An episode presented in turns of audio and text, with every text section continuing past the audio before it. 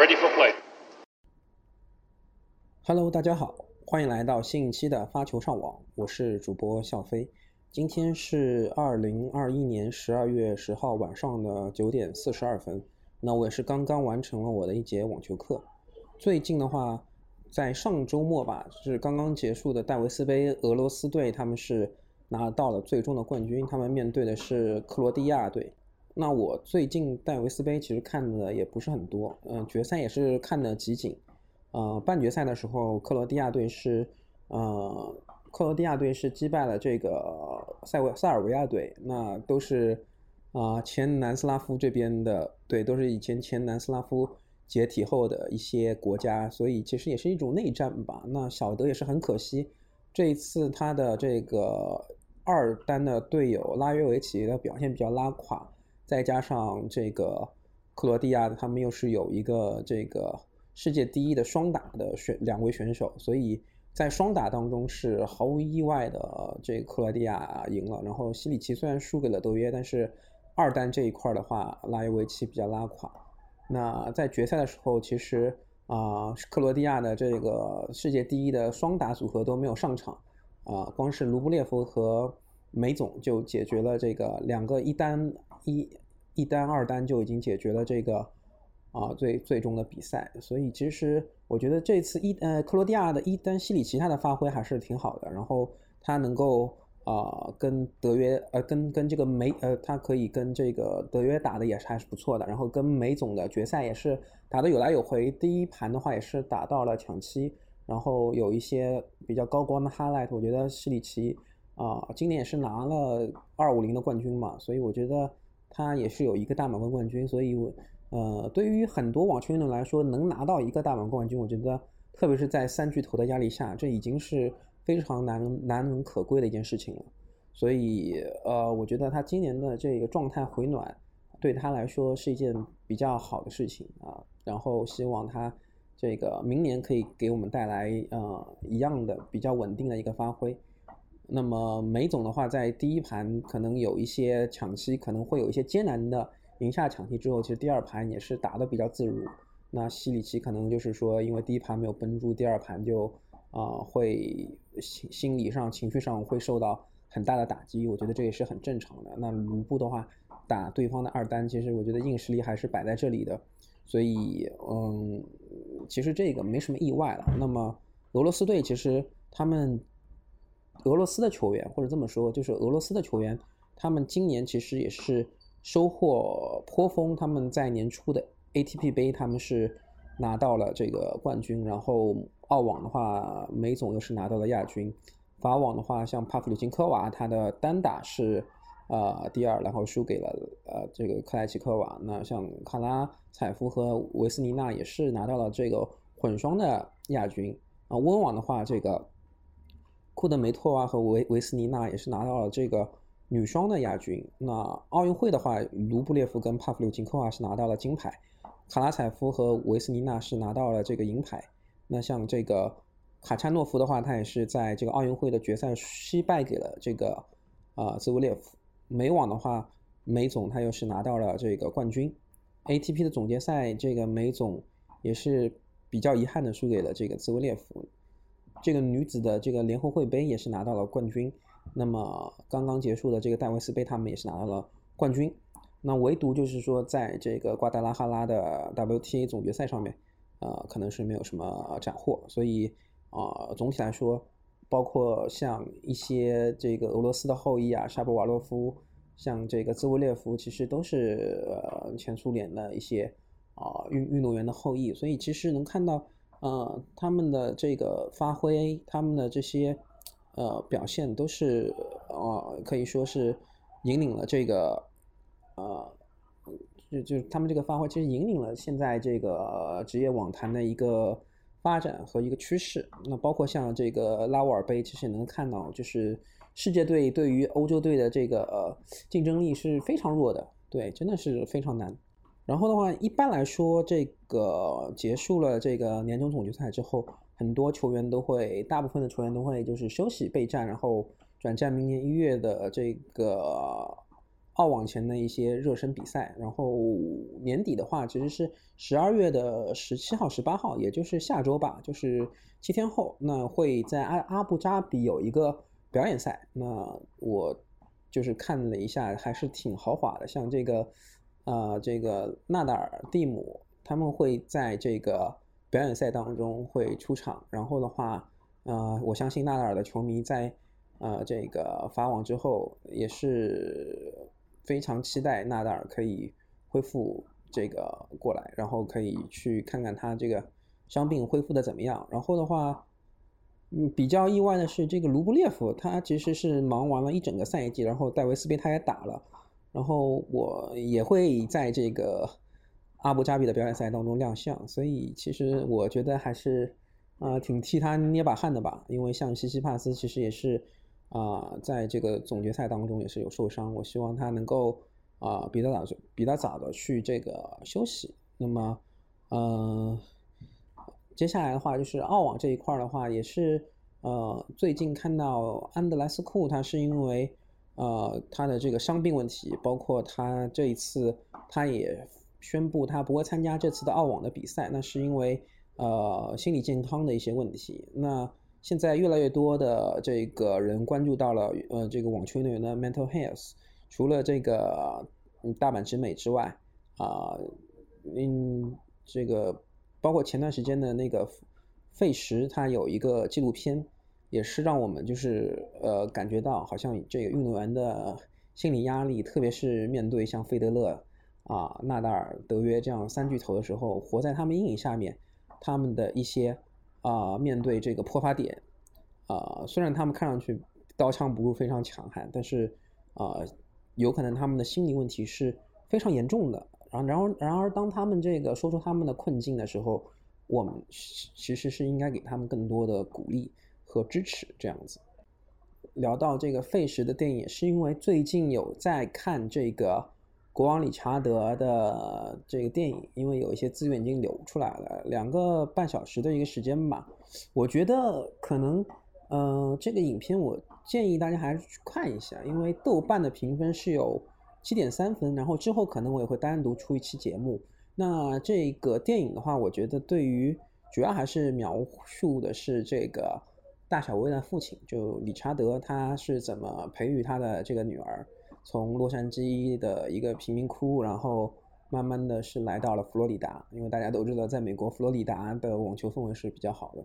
然后的话，呃，他是怎么督促他的女儿，是怎么啊制定他的这个 plan，然后在一个公共的球场去训练，面对的一些啊种族啊，一些这个性别啊，其实我觉得这是一个很政治正确的电影。然后的话，我之后可能。会好好的做一些梳理，然后跟一个嘉宾录一期专门的节目。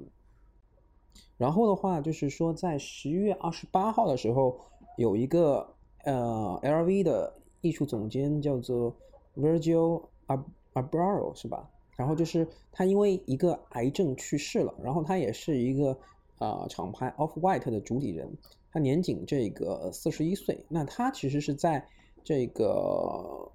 一八年的美网，一九年的法网，包括那个 Met Gala 的这个典礼上，都是有跟小威啊去有一个非常合作的一些合作。然后的话呢，小威的一些这个网球裙，嗯，我看到通过这个 Virgil 的他的一些设计，在球场上，我觉得也是一个非常呃华华彩的一个装饰吧。我就觉得呃确实挺可惜的。那之前我对他的了解也不是很充分，但是也是通过看一些。这个呃网球的自媒体，包括我前面听了一个生动早咖啡对他的一个啊生平事迹的一些叙述，我觉得啊他对于 LV 的这个包括时尚界的一些贡献还是非常大的。那呃然后的话是想说一下，现在的话就是我们中国的球员，我看还是像张帅啊、张俊成啊，他们是在国外还是有一些挑战赛的比赛在打。然后张帅的话，应该今年过年也是就在国外了，所以呃也是觉得这种我们国家运动员在海外打拼确实非常不容易，因为如果回国的话，一旦面对隔离，还有一些啊可能不大一样的声音，确实会比较麻烦一些。所以啊安心备战澳网，然后我觉得对张帅来说，啊，可能说是更好的找到一个稳定的女双的一个搭档，因为蛇姐可能明年就退役了，所以啊，可能是跟米尔扎，我觉得他们还是比较来来电的，可以再磨合一下。然后今天想做一个这个啊人物的一个小小的介绍，就是我觉得这个人还挺有意思的。那他就是这个现在世界女子网球协会的主席 Simon。那 WTA 的这个主席 Simon 啊，他是呃，在这个 WTA 的官网对他有的对他的简介是有这样的一个描述，就是他从上任第一天起他就倡导变革。那史蒂芬·塞门呢，他现在现年是六十六岁，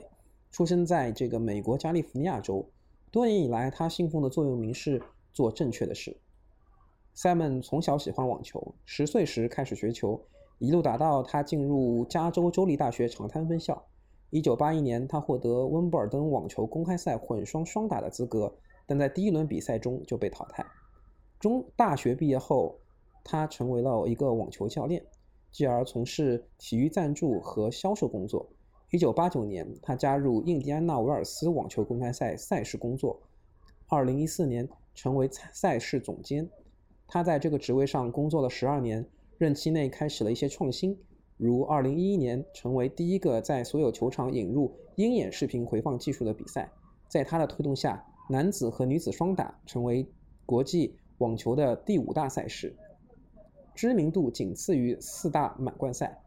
而且是最受球员欢迎的赛事之一。当他离开印第安纳瓦尔斯公开赛，出任国际女子网球协会 WTA 担任最高职务时。他的任命得到了 WTA 创始人比利·简金的支持。金曾经称他深思熟虑、尊重他人。国际女子网球顶级球员如塞琳娜·威廉姆斯、玛利亚·莎拉波娃和卡罗琳·沃兹尼亚奇都对他表示支持。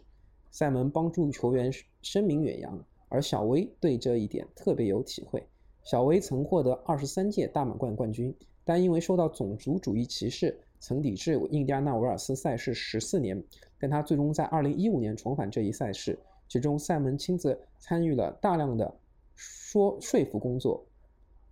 小威当时说：“我今年回到印第安纳维尔斯网球公开赛，史蒂夫竭尽所能给我最好、最专业、最有支持力度的帮助。我知道他有多么关心球员的意见，他总是耐心倾听我们的意见，心里想的是如何让我们获得最佳利益。”二零一八年美国网球公开赛决赛期间，威廉姆斯指称受到裁判卡洛斯·拉莫斯的性别歧视，塞门对他给予支持，表示这一事件带出了裁判工作中是否对男性和女性有不同标准的问题。二零一九年法国网球公开赛上，比赛在受到天气干扰后，将女子半决赛的比赛从主球场换走，塞门公开表示反对，称这样的决定不公平也不恰当。不过，他对球员的全力支持也并非没有意义。二零一七年，萨拉波沙拉波娃因违禁药被禁赛后回归比赛时，获得了外卡，特别优待参赛，引起了一些球员的不满。戴塞门为这一决定辩护说，这与其他运动项目对待被禁赛球员的做法一致。塞门不仅照顾球员的利益，也使球员的财务状况得到改善。二零一九年，阿阿什利巴蒂因在中国深圳赢得 WTA 总决赛。冠军奖金金额是创纪录的四百四十二万美元，这也是有史以来男子和女子网球比赛中的最高奖金。这是他谈判达成的巡回赛向亚洲国家大规模推广协议的一部分，其中包括一份十年协议，由深圳主办巡回赛的决赛。当时，Simon 称这一协议是自国际女子网球协会成立四十五年以来最大和最重要的总决赛协议。而现在，啊，由于一些众所周知的问题。塞门作为商人和谈判高手，或许将在未来几周和几个月内面面临最严峻的挑战。好，这一段介绍塞门之后呢，我再聊聊上周日我是有参加我们这个快网俱乐部在瑞虹新城的一个比赛啊。那我也是，我也是这个很早吧，十点半就去打比赛。这次早上感觉状态还可以。在虽然小组赛没有过，但是是两胜一负吧。然后，但是我录了一些视频，我发现自己的动作还是比较僵硬的，一些随挥打的都很谨小慎微，这个随挥的动作都没有做完整，所以录像之后发现自己打球真的是特别难看。啊，当你挥拍的时候，觉得自己非常帅的时候，其实有可能真的还挺丑的。所以我建议大家，可能以后练球的时候，还是啊多录录像，然后看看自己的一些拍面的控制，一些呃挥拍的一些轨迹，一些拉拍的早晚的一些节奏啊这些东西，包括步伐的调整。当你自己看的时候，我觉得你是真的有概念的，而不是说呃可能教练跟你教的时候，他会有一些提醒，但是你当时其实。可能并没有意识到你的错误。其实，当你以为你的错误只有只占只有那么三十的时候，其实如果视频拍出来被放大之后，可能它有个七八十。所以我觉得这个是我这次打比赛，虽然就是说输给了一个对手，但是他因为老是拿冠军嘛。然后的话，我觉得还是要有一颗啊胜利的心。就是我感觉打他的时候，就是还没打，我就觉得打不过。这其实我觉得还是挺忌讳的。就不管怎么样，还是有。要有亮剑的精神嘛。其实我也是面对他的发球局也是有一些机会的。当我想要拿下这一分的时候，其实我是能够感觉到你的身体是能够帮你去做出一些比较正确的决定，可以去拼一拼，可以去抢一抢。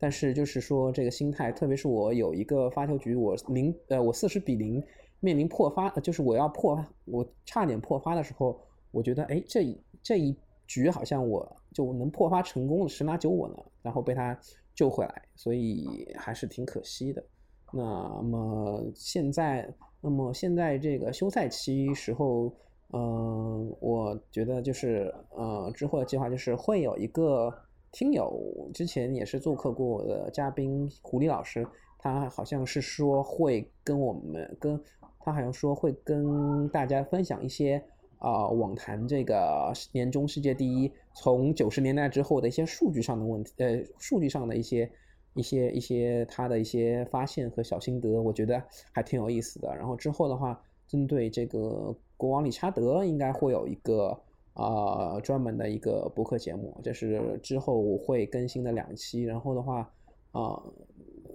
呃，李娜的一个对，然后我最近也在整理一些李娜的一些。啊，人物传记上的一一些内容，感觉我想把它做成一个声音纪录片，可能也会在之后，